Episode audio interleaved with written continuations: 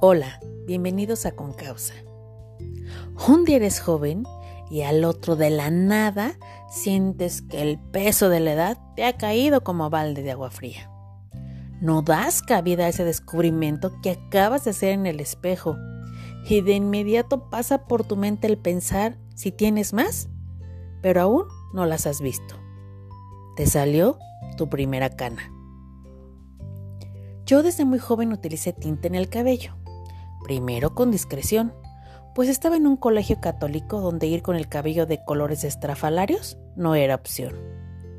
Recuerdo que cuando mi madre se pintaba el cabello, me hacía un par de mechones y yo, bueno, me sentía la diferente del pueblo.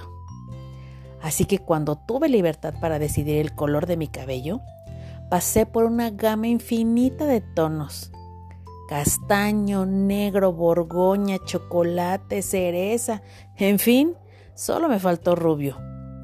Pero ese jamás fue opción. Mi color de piel no daba para ello, y tampoco estaba en mis planes ser lanchera. Por lo anterior, a ciencia cierta nunca supe bien a qué edad me salió mi primera cana, pero sin duda fue a mediados de los 30 años. Y de ahí a la fecha, he sido una esclava del tinte.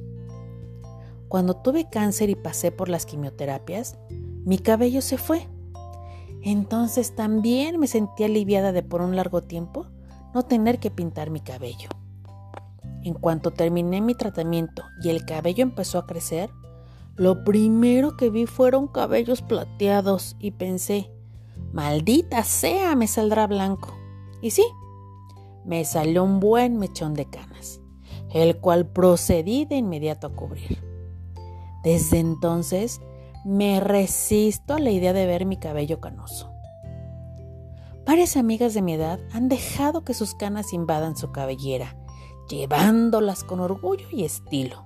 Además, con la ventaja de que ahora son moda y tendencia. Pero, ¿por qué no salen las canas? La canicie, como se denomina la aparición de canas, es por lo general una consecuencia directa del envejecimiento.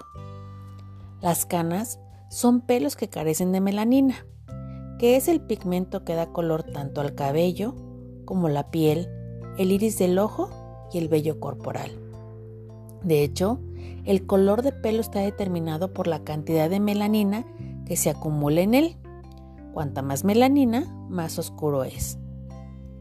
Su aparición es fruto de un proceso multifactorial pudiendo verse afectado también por el estrés o una dieta poco equilibrada o deficitaria.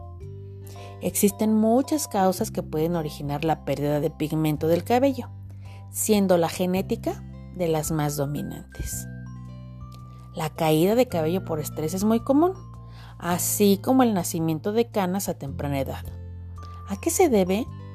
Científicos de la Universidad de Harvard indican que, al someternos en situaciones de estrés, el número de células madre de los melanocitos disminuye rápidamente, provocando el tono blanco en las fibras capilares. Y bueno, todavía no existe una terapia 100% segura para solucionarlo. Así que vámonos calmando o saldremos de esta cuarentena con el cabello totalmente tipo Gandalf. Si eres como yo, que me resisto a llevar el cabello con canas, pues entonces sigamos retocando la raíz cada 15 días. Si por el contrario ya te resignaste y vas a lucir tus canas al 100, te dejo los siguientes consejos para lucir una melena envidiable. La cana es un cabello duro o rígido que pierde muchas propiedades, siendo principal la pérdida de coloración. Lo recomendable es hidratarlo constantemente para que tenga suavidad, brillo y que no sea tan rígido. Los champús que vienen en tono morado o azuloso son tu mejor apuesta. Lo que hacen es darle a la cana una tonalidad más plateada para que se vea más bonito y brillante. Para evitar que tu pelo plateado te haga ver más grande, debes hacerte el corte perfecto.